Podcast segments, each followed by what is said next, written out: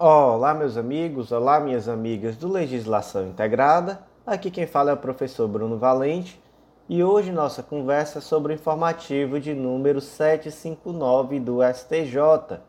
Antes de começar, aquele convite de sempre, não deixe de nos seguir no Spotify, Deezer, Apple Podcasts, Google Podcasts ou no YouTube e também não deixe de ativar o sininho para ficar sabendo de todas as novidades além de curtir, compartilhar, comentar e enviar para aquele amigo que também tem interesse nesse tipo de conteúdo. Não deixa também de nos seguir no Instagram, arroba legislação integrada. E o mais importante de todos os convites, acesse legislaçãointegrada.com.br.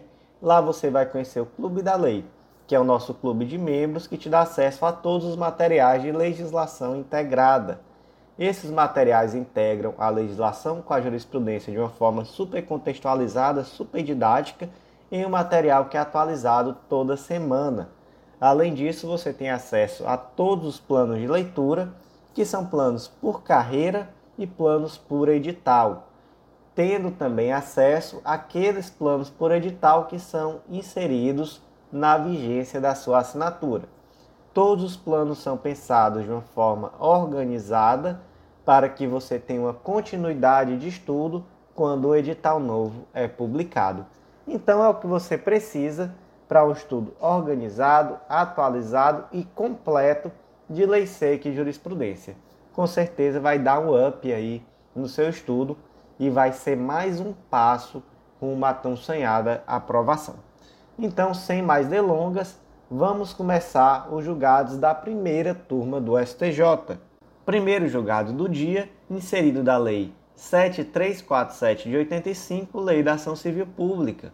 Destaque da seguinte forma: não havendo limitação subjetiva no título executivo, em razão das peculiaridades do direito tutelado, é indevida a limitação de sua abrangência aos filiados relacionados na inicial da ação coletiva proposta por sindicato. Vamos lá para a Lei da Ação Civil Pública, artigo 5 Lá no artigo 5 vai determinar quem são os indivíduos legitimados para propor ação civil pública, bem como a, a respectiva ação cautelar. Dentre esses, lá no inciso 5 você tem a associação. E aí a associação ela tem que concomitantemente está constituída há pelo menos um ano no, nos termos da lei civil. Essa questão do requisito temporal pode ser dispensada, conforme sabemos, de acordo com o caso concreto, e ela tem que incluir, dentre as suas finalidades, proteção ao patrimônio público, social, no ambiente consumidor, ordem econômica, livre concorrência, direitos raciais, étnicos ou religiosos, ou patrimônio arti artístico, desculpem, estético, histórico, turístico e paisagístico. Por que, que eu li isso? A gente está falando de sindicato. Por que, que eu li aqui esse dispositivo que trata sobre associação?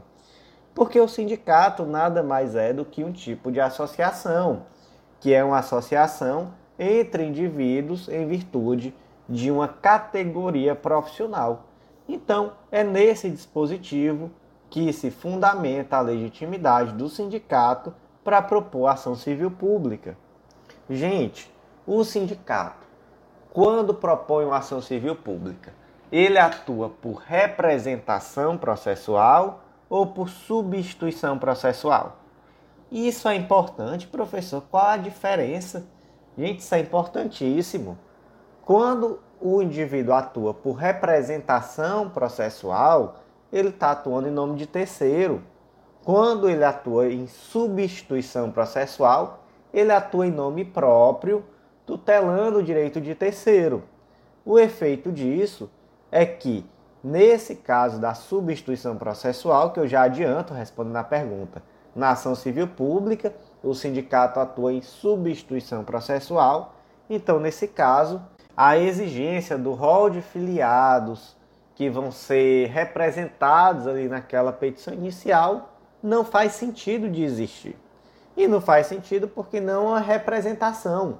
Se fosse uma ação em que o sindicato atua como representante processual, aí seria necessário de fato que fosse relacionado à lista daqueles indivíduos que estão representados naquela petição, naquela ação. Mas aqui o sindicato está agindo como substituto processual. Então, como substituto processual, ele está tutelando em nome próprio o direito de toda a categoria, legal? Portanto, o que, que aqui se decidiu? Que, olha, não existindo uma limitação subjetiva no título executivo. Título executivo aqui, no caso, vai ser a sentença coletiva.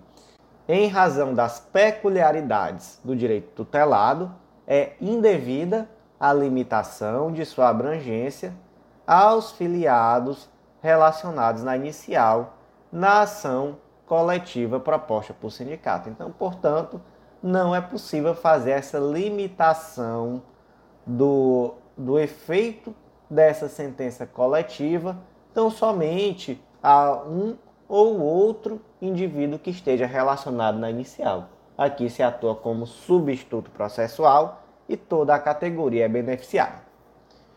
Próximo julgado do dia, inserido na Constituição Federal, destaque da seguinte forma: existe interesse de agir na proposição de ação ordinária, objetivando a anulação de débito fiscal com fundamento na ocorrência de erro perpetrado pelo contribuinte no preenchimento de declaração de crédito tributário federal, ainda que inexistente prévio requerimento administrativo. Onde é que a gente inseriu esse julgado? Artigo 5 inciso 35. A lei não excluirá da apreciação do Poder Judiciário lesão ou ameaça a direito. Qual foi o caso concreto aqui? Um indivíduo preencheu de forma equivocada uma declaração de crédito tributário federal. Por conta desse preenchimento incorreto, houve um lançamento do tributo e a cobrança desse tributo a maior do que deveria. O indivíduo, ele ao invés de procurar administrativamente a correção desse tributo, desse lançamento tributário, ele requereu judicialmente. E aí se disse: olha, não há interesse de agir, porque para que esse interesse de agir existisse, ele deveria primeiro ter tentado administrativamente e, em não conseguindo, aí sim seria possível a tutela do Poder Judiciário. Essa interpretação está correta?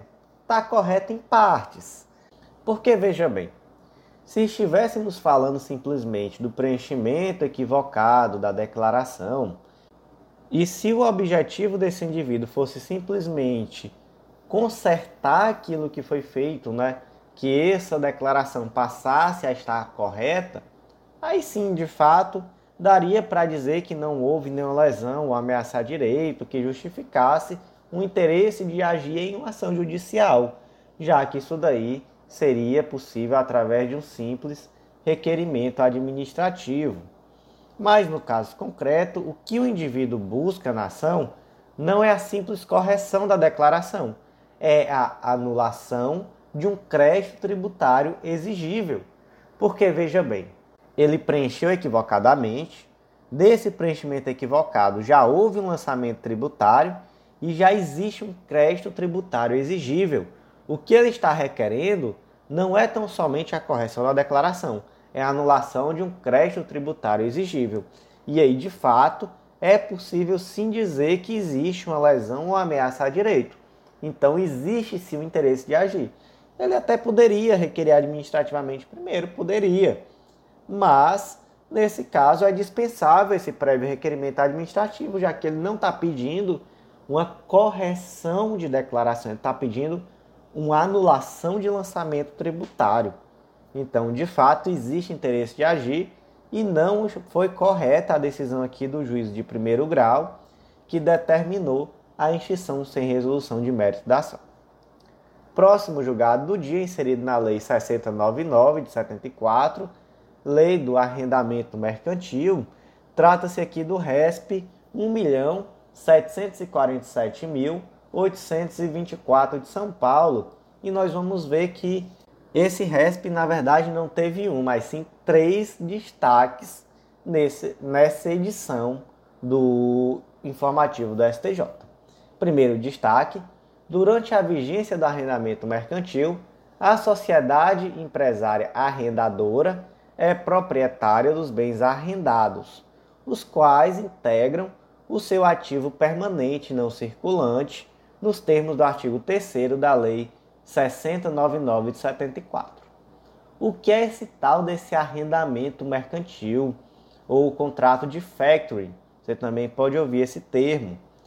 Esse contrato é aquele contrato por meio do qual uma instituição financeira ela aluga um determinado bem que faz parte do seu patrimônio a um terceiro esse bem vai pagar uma contraprestação e ao final ele vai ter o direito de, através do pagamento de um valor residual, adquirir a propriedade desse imóvel.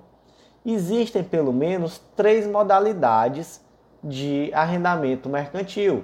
O primeiro é o leasing financeiro, que é a concepção clássica, né? aquele leasing clássico por excelência onde a instituição financeira adquire, por exemplo, maquinário e ela cede o uso temporário ao arrendatário mediante um pagamento de uma contraprestação, que aqui é um título de aluguel mesmo, ele paga um aluguel.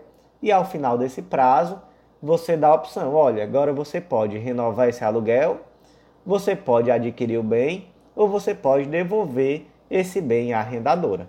Esse é o leasing financeiro, é o modelo clássico. O segundo modelo é bem parecido, é o leasing operacional.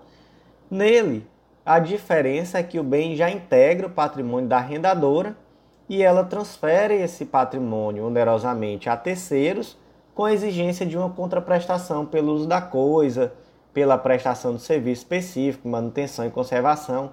Na prática, aqui a grande diferença é que no leasing financeiro é a empresa que aponta que ela quer, por exemplo, que a instituição adquira um determinado maquinário que vai ficar alugado lá na sede da empresa. Aqui no leasing operacional, esse maquinário, por exemplo, já pertence à instituição arrendadora. Então, é o leasing operacional. E por fim, o leasing back, ele é um pouquinho diferente, ele é bem legal e ele normalmente é utilizado quando a empresa precisa de capital de giro.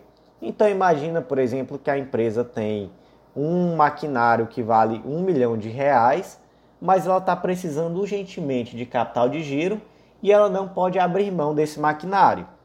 Então o que, que ela faz? Ela procura uma instituição financeira, ela vende, ela aliena esse maquinário à instituição financeira, que por sua vez aluga o maquinário para a empresa, ou seja, a, o maquinário nunca saiu da sede da empresa mas ele agora vai ser de propriedade da instituição financeira.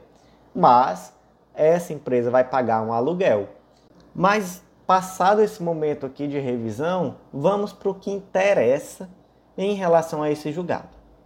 Como esse bem é classificado em relação à empresa arrendadora, a instituição financeira aqui normalmente. Né? Então, quando a gente está falando em arrendadora, é aquela que é propriedade do bem e aluga o bem a um terceiro, tá bom?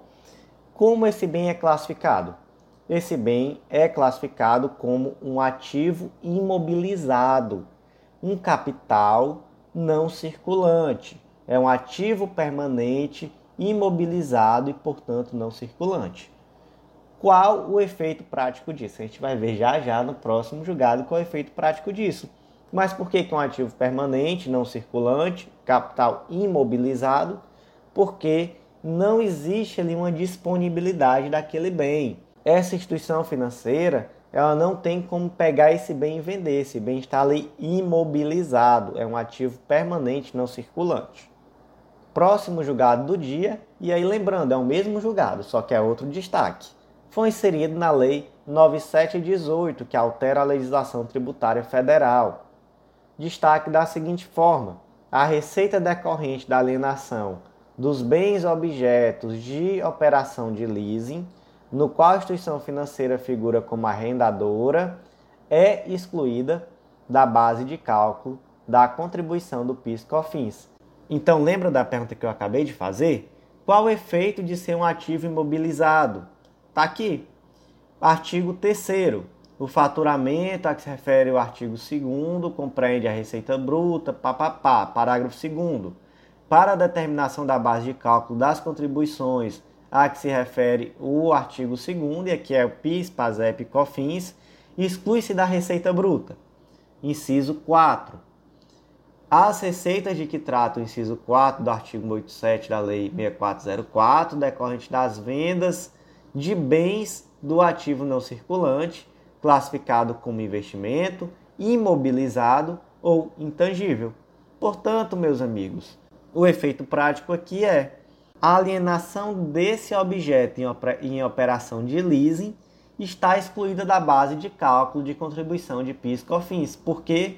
Porque se trata de um ativo permanente não circulante, de capital, ou melhor, de ativo imobilizado. Próximo destaque do dia, também referente aqui ao mesmo julgado, só que agora o destaque foi lá na lei 8212, 8212, que é a lei das normas gerais da Seguridade Social. Destaque da seguinte forma: as instituições financeiras descritas no artigo 22, parágrafo 1 da Lei 8212 de 91 podem deduzir da base de cálculo das contribuições ao PIS e da COFINS as receitas oriundas da alienação de bens do ativo permanente. Qual é a treta aqui? Qual é a situação? O artigo 22, parágrafo 1 lá da Lei 8.212, vai dizer que bancos comerciais, banco de investimento, caixa econômica, financeiras, etc., etc., ela vai pagar um adicional, uma contribuição adicional de 2,5% sobre a base de cálculo definida nos incisos anteriores. Aqui, um adicional na contribuição destinada à Seguridade Social, ok? E aí, essas instituições vai estar tá lá no artigo 3 parágrafo 5 e 6 da Lei 9718, algumas hipóteses de exclusão da base de cálculo desse, dessa contribuição. Então, como a gente viu aqui, vamos aqui só reformular para poder ficar tudo bem direitinho na mente de vocês. O artigo 3 parágrafo 2 inciso 4 ele vai excluir da base de cálculo aquilo que for decorrente da venda de bem de ativo não circulante classificado como investimento imobilizado ou intangível. Isso aqui é uma regra geral, serve para todo mundo é o artigo 3 parágrafo 2 da Lei 9718. Mas os parágrafos 5 e 6 vão trazer hipóteses específicas de dedução da base de cálculo só para essas pessoas jurídicas equiparadas às instituições financeiras, que estão onde? Estão lá no artigo 22, parágrafo 1 da Lei 8.212. E aí a pergunta é: já existe aqui no parágrafo 5 e 6 situações de exclusão da base de cálculo só para essas instituições equiparadas a financeiras. Mesmo assim, a regra geral que se aplica a todo mundo, que é a exclusão da base de cálculo do ativo não circulante, classificado como investimento imobilizado ou intangível, vai também se aplicar a essas instituições financeiras? Vai. Vai por quê? Porque não é porque existe um regimento especial que vai trazer outras hipóteses a essas instituições que aquela regra geral vai deixar de se aplicar a elas. Então, se aplica à instituição financeira tanto o parágrafo 3 quanto os parágrafos 5 e 6 da Lei 9718. E aqui damos início aos julgados da segunda turma do STJ. E o primeiro julgado da segunda turma do STJ foi inserido na Lei Complementar 35 de 79, que é a Lei Orgânica da Magistratura. Destaque da seguinte forma: os períodos de férias, recesso, licença e afastamento de juiz convocado para atuar como desembargador devem ser considerados quanto ao direito de recebimento de diferença de vencimentos previstos no artigo 124 da Lei Complementar 35 de 79. O que, que diz o artigo 124? Que o magistrado que for convocado para substituir em primeira ou segunda instância, perceberá a diferença de vencimentos correspondentes ao cargo que passa a exercer, inclusive diárias, transporte, se for o caso. Então, imagina que o juiz foi convocado para atuar no Tribunal de Justiça, substituindo o desembargador que está de férias, está licenciado ou qualquer outra situação. Esse magistrado vai receber alguma coisa por isso? Claro que vai, né? Magistrado recebe alguma coisa por qualquer coisa que ele fizer a mais. Então, em primeiro lugar, vai receber. Vai receber de acordo com o subsídio dele ou com o subsídio de desembargador? Vai receber de acordo com o subsídio de desembargador. Então, se ele está atuando na segunda instância, ele vai receber o vencimento correspondente ao cargo que ele está atuando, inclusive diário e transporte, se for o caso. E aí vem a dúvida: e se ele tirar férias? Então, ele está aqui substituindo o desembargador, é um juiz substituindo o desembargador. E ele tirou férias. Em relação a esse período de férias, ele vai receber a diferença de vencimento como juiz ou como desembargador? Como desembargador. Olha só que interessante. Os referidos períodos de não exercício de funções judicantes não afastam o exercício do cargo substituído enquanto não for revogado o ato de convocação do magistrado. Que interessante, né? É bom. Próximo julgado do dia inserido no Código Brasileiro de Trânsito destaca da seguinte forma: é ilegítimo o ato de autoridade que condiciona a liberação de veículo retido por realizar transporte irregular de passageiros ao pagamento de multa. Temos aqui, gente, um caso bem específico, que é a infração de trânsito lá do artigo 131, inciso 8 do Código Brasileiro de Trânsito. Transitar com o veículo, efetuando transporte remunerado de pessoas ou bens, quando não for licenciado para esse fim, salvo casos de força maior ou com permissão da autoridade competente. Essa infração é gravíssima, ela tem uma penalidade de multa e uma medida administrativa de remoção do veículo. E aí vem a pergunta: nesse caso concreto aqui, é possível que a autoridade que removeu o veículo condicione a liberação desse veículo ao, ao pagamento de multa? E aí a resposta é não, não é possível. Por que, que não é possível? Porque a medida administrativa aqui, que está no artigo 231, é só a remoção do veículo e não a apreensão. Então, se é só a remoção, isso não abrange o recolhimento do bem ao depósito do órgão de trânsito. É tão somente a retenção do veículo até que se re resolva a irregularidade. Existe, gente, uma súmula, que é a súmula 510 do STJ, que diz que a liberação de veículo retido apenas por transporte irregular de passageiros não está condicionada ao pagamento de multas e despesas. E aqui, sobre essa súmula, é bom que se diga que em um estudo sobre o assunto eu vi que o professor Márcio coloca essa súmula como superada, desde que foi editada a Lei 13855 de 2019. Mas é bom que se diga que essa súmula foi um dos fundamentos desse julgado da STJ. Então, realmente, não obstante essa posição do professor Márcio sobre a superação da súmula 510 do STJ, é de se frisar que aqui nesse julgado ela foi utilizada como fundamento. E aqui foi utilizada como fundamento exatamente por conta dessa diferenciação entre remoção e apreensão, que é uma diferenciação que inclusive o professor Márcio faz no momento de justificar a superação dessa súmula 510 do STJ. Então, fique essa observação, tá bom?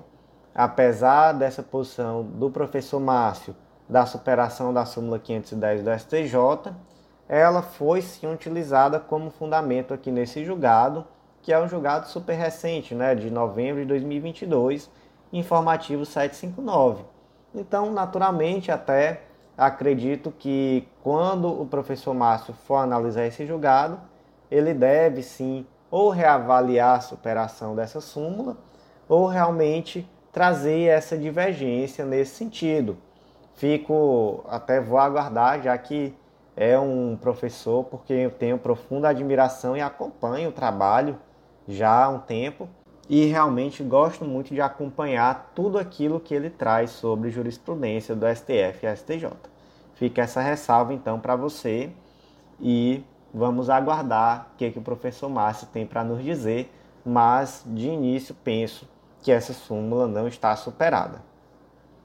Próximo julgado do dia, inserido no Estatuto dos Militares, Lei número 6880 de 1980, destaque da seguinte forma: o recebimento de pensão por morte estatutária não afasta a qualidade de dependente da mãe viúva, na forma da redação original do artigo 50, parágrafo 3b do Estatuto dos Militares, para reconhecimento do direito à assistência médico-hospitalar custeada por Fundo de Saúde Militar.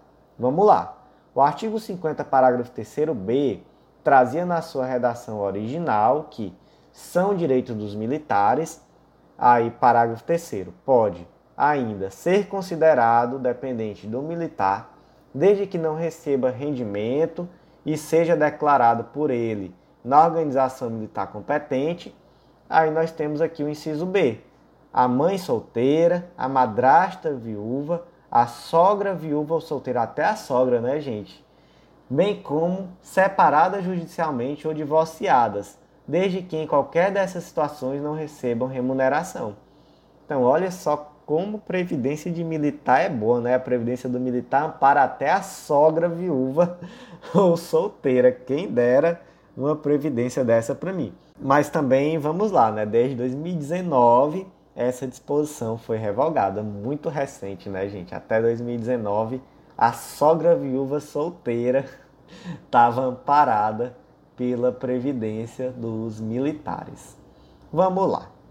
Dentre os direitos dos militares, está lá no artigo 50, inciso 4, é está nas condições e nas limitações impostas por legislação e regulamentação específicas os seguintes: assistência médica hospitalar para si e seus dependentes, assim entendida como um conjunto de atividades relacionadas com a prevenção, conservação ou recuperação da saúde, abrangendo serviços profissionais médicos, farmacêuticos e odontológicos, bem como o fornecimento, a aplicação de meios e os cuidados e demais atos médicos e paramédicos necessários.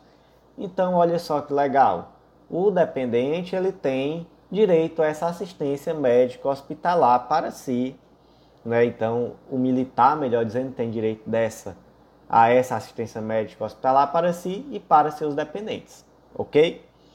Temos aqui que essa mãe solteira, ela era dependente, ela é dependente porque ela tem o direito adquirido. Então, ela gera dependente antes da lei 13954 de 2019 que retirou essa condição. Legal. Próximo passo. Ela, para ser dependente, ela não pode receber renda, tá bom? Ela não pode receber renda. Só que essa mãe viúva, ela recebe uma pensão por morte estatutária. Mesmo assim, ela pode ser considerada dependente e ter assistência médico hospitalar? Pode, porque o artigo 50, parágrafo 4 diz: Para efeito do disposto nos parágrafos 2 e 3 desse artigo, não serão considerados como remuneração os rendimentos não provenientes de trabalho assalariado, ainda que recebido dos, dos cofres públicos, ou a remuneração que, mesmo resultante de relação de trabalho, não enseja ao dependente do militar qualquer direito à assistência previdenciária oficial. Então, nesse caso aqui, essa, essa mãe viúva do militar, ela vai ter sim direito à assistência médica hospitalar, ainda que ela receba uma pensão por morte. Daqui para frente vamos para os julgados da terceira turma do STJ. E o primeiro julgado do dia inserido na Lei 11.101 de 2005, Lei de Falências, destaque da seguinte forma: é possível suspender a habilitação de crédito até que se resolva a controvérsia sobre a existência dele, bem como seu respectivo valor no juízo arbitral, em observância à cláusula compromissória estabelecida entre as partes. Vamos lá. Qual é a data que vai estabelecer a concursalidade ou a extraconcursalidade do crédito na recuperação judicial? Qual é o marco? É o trânsito em julgado da decisão que reconhece esse crédito ou é a data do fato gerador do crédito? Gente, é a data do fato gerador do crédito. Isso daí está definido no tema repetitivo 1051 da STJ. Então, nesse caso concreto aqui, nós temos uma situação em que houve um fato gerador anterior à recuperação judicial, mas existia uma disputa sobre a existência e o valor desse crédito. E aí, esse crédito, mesmo assim, vai ser incluído na recuperação judicial? Vai. Mas, naturalmente, primeiro vai ser necessário que haja uma decisão sobre a existência ou não desse crédito, sobre o valor desse crédito. E se houver uma cláusula compromissória arbitral? Mesma coisa. É possível, sim, que se suspenda a habilitação do crédito até que o juiz arbitral diga: olha, de fato o crédito existe e o crédito é de tal valor. O momento que isso acontece vai ter feito na concursalidade ou extraconcursalidade do crédito? Não, né? O crédito vai ser concursal aqui de qualquer jeito. Então, procedimento correto, suspende a habilitação do crédito, espere o juiz arbitral determinar valor do crédito, existência do crédito, depois habilita. Próximo julgado do dia inserido no Código de Processo Civil, destaque da seguinte forma: após a alteração do artigo 921, parágrafo 5 do CPC, promovida pela Lei 14.195 de 2021, o reconhecimento da prescrição intercorrente e a consequente extinção do processo obstam a condenação da parte que deu causa à ação ao pagamento de honorários sucumbenciais. O que que tem lá agora no 921 parágrafo 5 desde a lei 14195 de 2021? O juiz depois de ouvidas as partes, no prazo de 15 dias, poderá, de ofício, reconhecer a prescrição no curso do processo e extingui-lo sem ônus para as partes. Então, gente, a Lei 1495 de 2021, que ela foi originada da conversão de um MP, foi a medida provisória 1040. Ela modificou um pouco, ou até substancialmente, né? ela modificou esse procedimento do reconhecimento da prescrição intercorrente. Desde então, quando não se localiza o executado ou bem penhorável, o processo e o prazo prescricional só pode ser suspenso uma vez e pelo prazo máximo de um ano. E além disso, quando se reconhece a prescrição intercorrente, há a extinção do processo sem ônus para qualquer das partes, exequente ou executada. Inclusive, isso vem para retirar alguns absurdos. Já vi, por exemplo, inclusive teve decisão recente da STJ desfazendo essa, esse absurdo em que o indivíduo exequente não conseguiu satisfazer seu crédito e depois ainda foi condenado em honorário de sucumbência. Porque, enfim, a execução foi frustrada. E aí você imagina um absurdo: o indivíduo não conseguiu re resolver a sua, a sua situação, ele tinha direito ao crédito reconhecido pelo Poder Judiciário ele não conseguiu o dinheiro dele e ainda teve que pagar honorários. Gente, isso daí é, é uma aberração que eu não consigo imaginar. Recentemente eu estou sem esse julgado aqui nesse momento, mas teve informativo da STJ onde se desfez esse tipo de absurdo. E aqui essa essa previsão ela vem dizer que, olha, nesse caso aqui se extingue e não tem ônus para qualquer das partes. Existe um debate sobre a constitucionalidade ou inconstitucionalidade desse dispositivo, é a ADI 7005, mas até o momento essa ADI não foi julgada e ela está conclusa para julgamento. Desde março, o relator é o ministro Roberto Barroso. É bom que se saiba que em breve poderemos ter uma decisão sobre a constitucionalidade ou inconstitucionalidade desse dispositivo. Outro ponto aqui importantíssimo: qual é a natureza desse dispositivo que altera o regramento dos honorários de sucumbência, nesse caso concreto? Tem natureza material ou tem natureza processual? Tem natureza material processual. Por quê? Porque ela tem impacto sobre um direito material ao recebimento de honorários. Então tem uma natureza híbrida. Então, qual é o marco temporal para a aplicação dessa nova regra? Porque, gente, nós temos aqui uma situação diferente, né? Que se for uma regra material ou processual.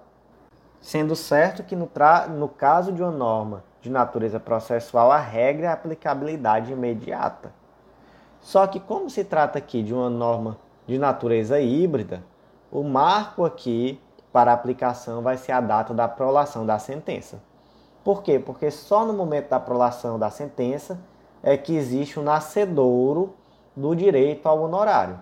Então, se foi proferida uma sentença com condenação de honorários antes dessa, dessa lei, que aqui o marco da publicação foi 26 de 8 de 2021, continua sendo aplicável a lei antes da, dessa modificação. Se foi após 26 de 8 de 2021, aí você aplica a lei 14195 de 2021. Próximo julgado do dia, inserido no Código de Processo Civil, destaque da seguinte forma: não faz coisa julgada sob a integralidade da relação jurídica o pronunciamento judicial que aprecia relações de trato sucessivo que sofrem modificação de ordem fática e jurídica no tempo. Gente, aqui é uma questão da existência ou não de coisa julgada. Quando é que tem coisa julgada? Está lá no 337, parágrafo 4 do CPC. A coisa julgada quando se repete a ação que já foi decidida por decisão transitada em julgado. Vou dizer aqui para vocês um exemplo prático e vocês vão me dizer se tem trânsito em julgado ou não. Vai ser um exemplo bobo, vai ser simples, vocês vão ver, vocês vão me responder. Joãozinho e Mariazinha realizaram, celebraram um contrato jurídico, onde pelo período de 10 anos, Mariazinha tem que pagar um determinado valor a Joãozinho e Joãozinho tem que prestar um determinado serviço a Mariazinha. Passados dois anos, Mariazinha propôs uma ação e disse assim: Joãozinho não está me prestando esse serviço direito. Vou propor uma ação para resolver esse contrato. E aí chegou ao judiciário e Joãozinho provou que estava prestando o serviço exatamente como foi contratado. E aí transitou em julgado se reconheceu isso. Cinco anos depois, já no sétimo ano de contrato, Mariazinha disse: Olha, agora Joãozinho de fato não está mais prestando serviço. Faz meses que ele nem aparece aqui, ele sumiu no mapa. Ele, enfim, eu só encontrei ele no barzinho tomando uma. Trabalhar que é bom ele não está fazendo. Então agora eu vou propor outra ação pedindo a resolução desse contrato. E aí, na hora que ela propôs, o Joãozinho disse assim: ó, não, Nanina, não. Já há coisa julgada. Foi decidido lá no ano 2 do contrato que eu estou sim prestando o serviço. Então tem coisa julgada. Não tem como decidir de novo, não. Joãozinho tem razão, gente? Gente, não, né? Joãozinho não tem razão. É uma relação de trato continuado. Já se passaram cinco anos. Nos, a sentença ela só definiu que nos dois primeiros anos de contrato, Joãozinho de fato prestou o serviço de forma correta. Dali para frente, imagina o tanto de coisa que pode acontecer. Pode ser que Joãozinho, dali para frente, realmente não tenha mais prestado o serviço. Então, coisa julgada não existe. Aqui vai ter que ser avaliado novamente, porque aqui, na verdade, se trata de outra situação. É o mesmo contrato, mas aqui certamente cinco anos é um período suficiente para existir uma modificação de ordem fática e jurídica. Então, de fato, não há coisa julgada. Foi isso que se reconheceu aqui no RESP 2.027.650 do Distrito Federal. não faz coisa julgada sobre a integralidade da relação jurídica, o pronunciamento judicial que aprecia relações de trato continuado que sofrem modificações de ordem fática e jurídica no tempo. Daqui para frente iniciamos os julgados da quarta turma do STJ e o primeiro julgado foi inserido no Código Civil, destaque da seguinte forma: o termo inicial do prazo de prescrição da pretensão ao recebimento de honorários advocatícios contratados sob a condição de êxito da demanda judicial, no caso em que o mandato foi revogado por ato unilateral do mandante, antes do término do litígio, é a data do êxito da demanda e não a da revogação do mandato. Vamos lá, qual é o prazo prescricional do advogado para executar seus honorários advocatícios? É de 5 anos, está lá no artigo 206, parágrafo 5 incisos 2 do Código Civil. Ok? Qual o termo inicial desse prazo? O mesmo artigo 206, parágrafo 5 inciso 2 também diz. São cinco anos contados do prazo da conclusão do serviço, da cessação dos respectivos contratos ou mandato. Essa, essa é a regra. Então, em tese, né, se a gente fosse seguir a regra, aqui nesse caso, que é um contrato advocatício com cláusula ad êxito, né, então o indivíduo só recebe se a ação for procedente.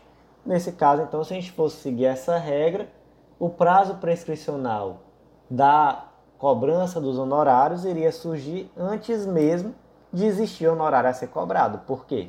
Porque no curso da ação, o, o mandante, o cliente, revogou o mandato do advogado. Mas em que momento surgiu o honorário? Só após o fim da ação. Então, nesse caso aqui, gente, qual vai ser o termo inicial dessa, desse prazo prescricional para cobrar os honorários? Vai ser a data do êxito da demanda. Qual é a fundamentação aqui? É o princípio da actionata. Então, enquanto não existir o crédito, como é que vai existir prescrição da pretensão de cobrar esse crédito? Não faria nem sentido, né? E aí vamos para o segundo ponto que eu acho que eu até deveria ter tratado dele primeiro. Eu acho que até era o primeiro ponto. Eu inverti aqui um pouco a ordem das coisas. Tem cláusula, é aqui um contrato de recebimento de honorários advocatícios com cláusula ad êxito. Então, o indivíduo só vai ter direito aos honorários se ele ganhar. Então, por exemplo, é aquele advogado que diz: olha, se você ganhar esse processo, você vai me pagar 30% do que você receber.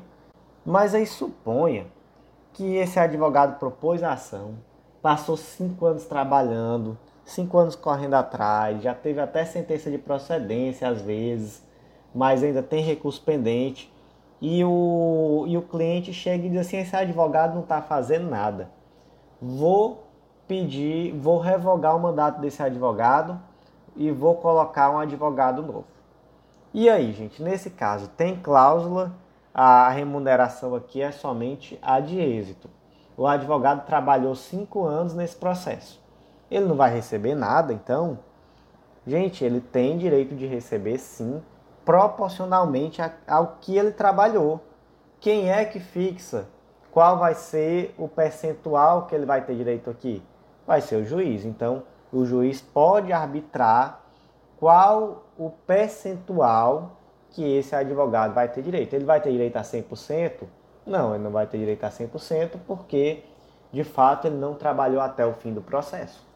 Só que se ele trabalhou substancialmente no processo, ele naturalmente vai ter direito a um percentual bem próximo de 100% daquilo que foi contratado. Vai depender aqui do caso concreto. Daqui para frente, julgados da quinta turma do STJ e o primeiro julgado foi inserido na Constituição Federal.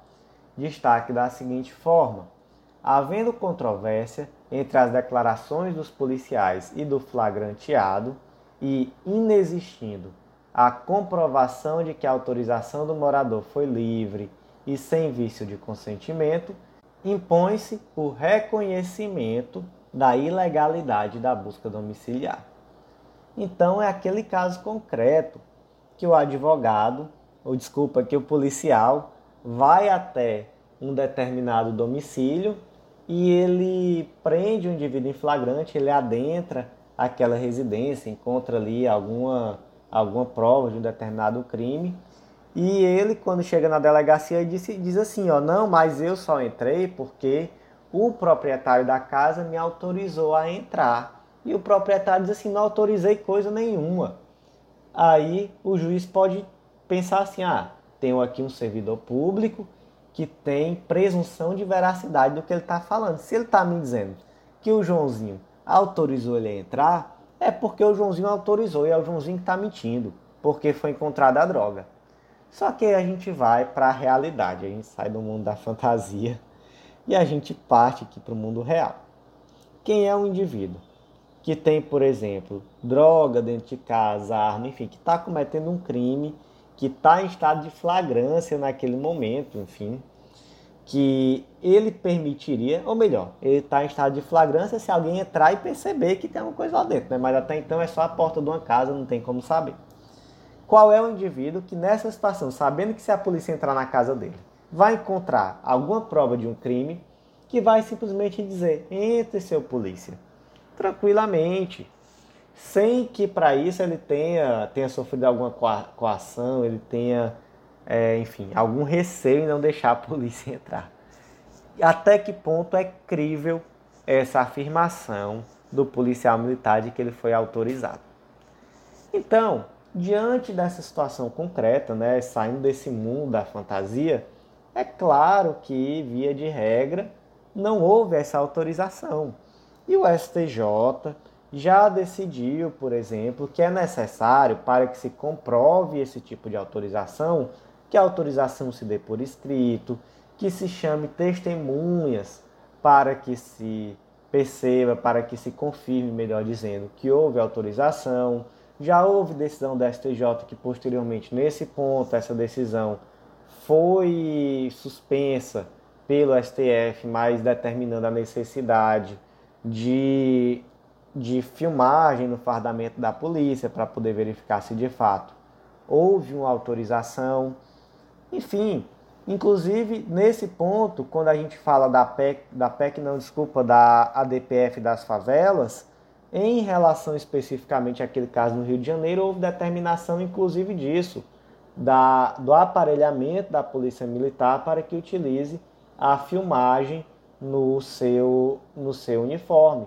Então, assim, existe hoje já uma jurisprudência muito consolidada no sentido de que é dever do policial, quando de fato houver essa autorização do morador sem vício de consentimento para o ingresso no domicílio, que essa autorização seja feita por escrito, com testemunha, etc.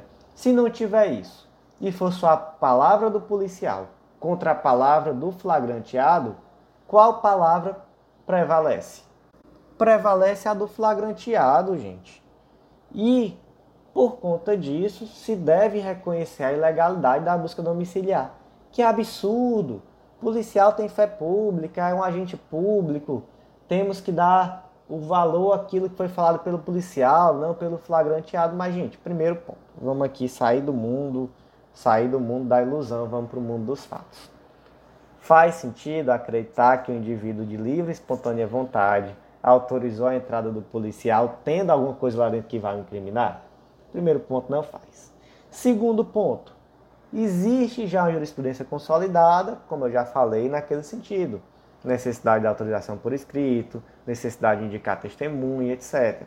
Terceiro ponto, e aí decisão muito recente do STJ nesse sentido, e aí esse julgado ele nem foi citado aqui nessa, nessa decisão específica, mas eu acho que ele também tem muita relevância, porque nesse outro julgado do STJ, inclusive eu vou ficar devendo o número do informativo, mas é bem recente, talvez seja o 756, 757, se debate se o policial pode ser testemunha e qual é o valor do depoimento do policial. Se é um valor abaixo do de testemunha, se é um valor acima do de testemunha, ou se é um valor igual ao de qualquer outra testemunha. E se decidiu, olha, a palavra do policial tem igual valor a de qualquer outra pessoa, nem menos nem mais. Ela tem igual valor. Portanto, não há como, dentro da esfera penal, partir desse pressuposto de dizer que ah, a palavra do policial goza de presunção de veracidade quando ele vem falar, por exemplo, que o morador autorizou a entrada no domicílio livre, de livre e sem vício de consentimento. Não. Isso daí, realmente, a jurisprudência é muito clara no sentido de que não existe, tá bom, gente? Então, nesse caso aqui, prevalece a palavra do flagranteado. E, gente, quando a gente fala em autorização do morador livre e sem vício de consentimento, é bom a gente também frisar essa parte do sem vício de consentimento, tá bom? Muito recentemente também, o STJ decidiu um caso concreto que foi muito interessante.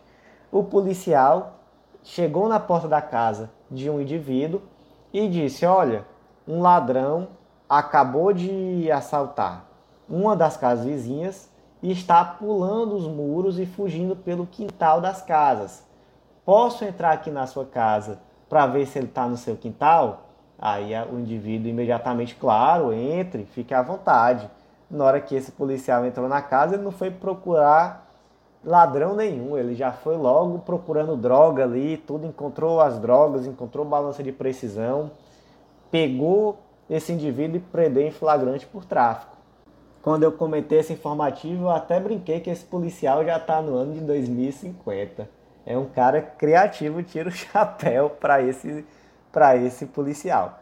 Mas eu tiro o chapéu, enfim, brincando, né? Porque, claro, que essa não é uma autorização sem vício de consentimento, há um claro vício de consentimento. Então, nesse caso, o STJ também entendeu pela ilegalidade da entrada no domicílio e, consequentemente, pela ilegalidade da prisão.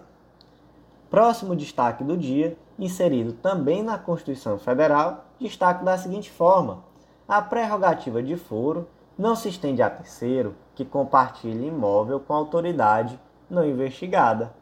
Olha só que caso concreto interessante. Primeiro lugar, vamos lembrar que lá na ação penal 937, o STF entendeu que o foro por prerrogativa de função é restrito ao crime cometido ao tempo do exercício do cargo e que tem relação com o cargo. Então, o fulaninho deputado federal cometeu um crime no exercício do cargo em função do cargo. Beleza. Ele vai ter foro por prerrogativa de função no STF. Legal. Só que aqui, olha só que situação interessante. Imagina que o Zé é deputado federal e ele é casado com a Maria, que por sua vez não tem foro por prerrogativa de função. A Maria é investigada pelo cometimento de um crime. E aí você pode imaginar na sua cabeça qual foi o crime que Maria cometeu, enfim, é investigada. E durante essa investigação foi determinada pelo juiz de primeiro grau a busca domiciliar na casa de Maria. Aí o Zé disse: opa, pera ainda, não é assim não, eu sou deputado, eu também moro aqui. Busca domiciliar na minha casa só o STF determinando. Aí o juiz disse: opa, calma aí, Vossa Excelência. Quem tem foro de prerrogativa de função é Vossa Excelência, não é seu imóvel. Seu imóvel não tem nada a ver com isso. Não estou lhe investigando. Estou investigando a senhora, sua esposa, que não tem foro por prerrogativa de função. Então, alhos não tem nada a ver com bugalhos. Veja só que decisão interessante. Então, qual foi o destaque? A prerrogativa de foro não se estende a terceiro que compartilha imóvel com uma autoridade não investigada. Mas também aqui vamos se atentar a esse último ponto, tá? Autoridade não investigada. Porque se a autoridade também for investigada, aí você pode ter uma medida com desvio de finalidade. Não pode, então, não, calma aí aí a situação é outra. Se a autoridade também é investigada, aí de fato só o STF, aqui nesse caso, poderia determinar essa busca domiciliar. Como aqui não se trata disso, se trata de uma situação onde só a Maria, que não tem foro por prerrogativa de função, é investigada, então imóvel não tem foro por prerrogativa não. Imóvel qualquer juiz vai poder determinar, já que o Zé, por coincidência, mora naquele imóvel, mas ele não é investigado. E por fim, último julgado do dia, julgado da sexta turma do STJ, inserido no Código de Processo Penal.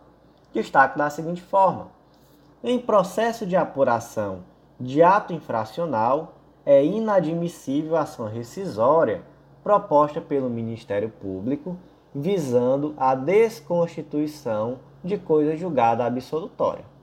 Vamos lá. Adolescente comete crime?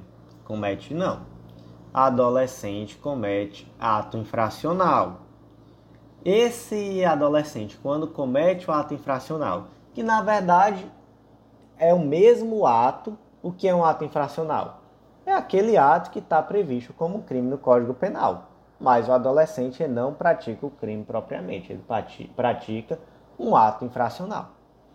Quando ele pratica o ato infracional, ele sofre uma pena? Não, ele sofre uma medida socioeducativa.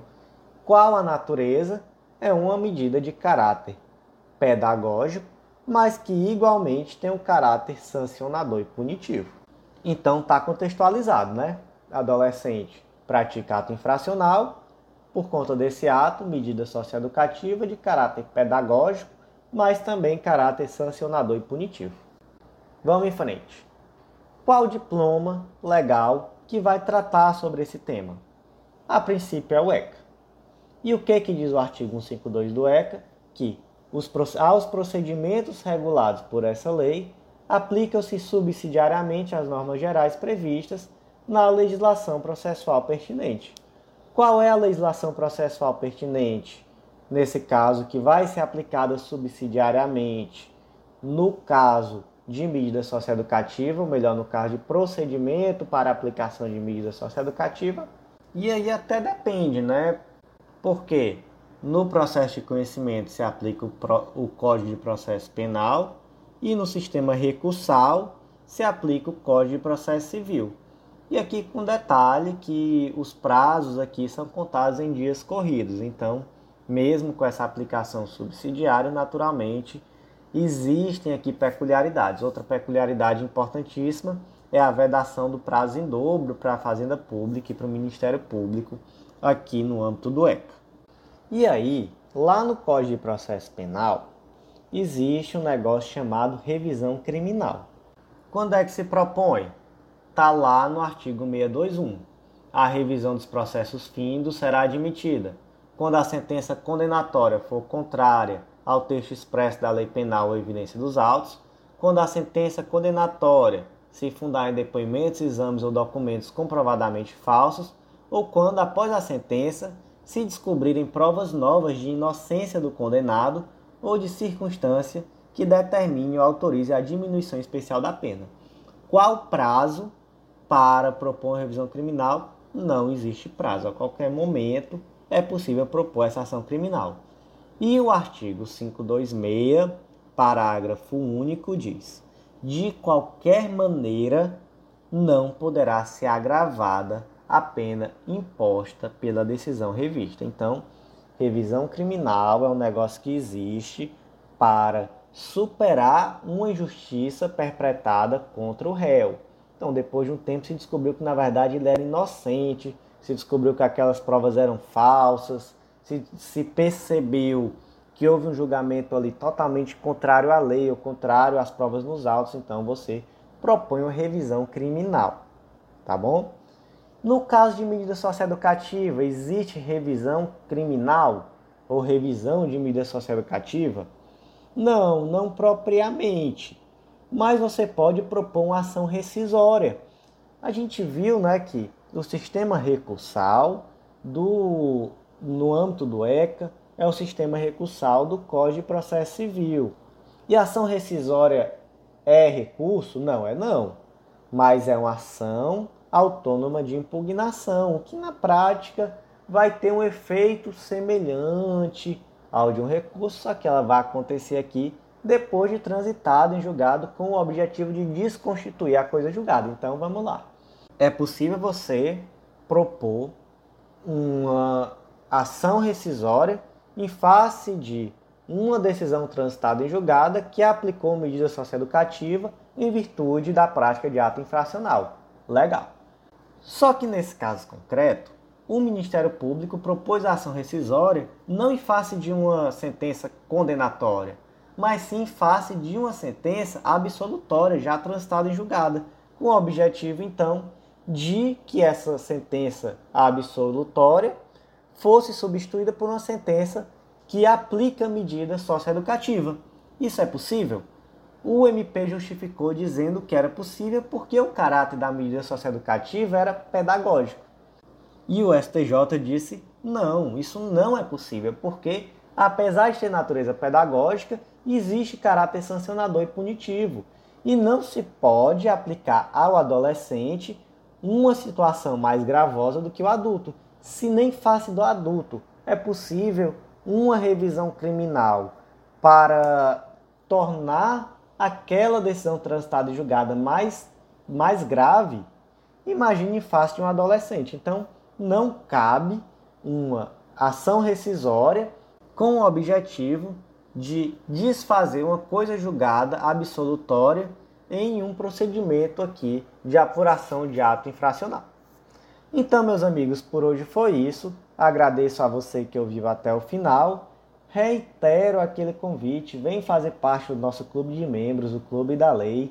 Com certeza vai ajudar demais nos teus estudos daqui para frente. Não deixa de acessar legislaçãointegrada.com.br. Se tiver qualquer dúvida, fala com a gente no Instagram. Lá no Instagram também tem o link do nosso WhatsApp. Pode mandar mensagem que estamos aqui para ajudar no que você precisar. Te aguardo no nosso clube e te aguardo também no nosso próximo podcast.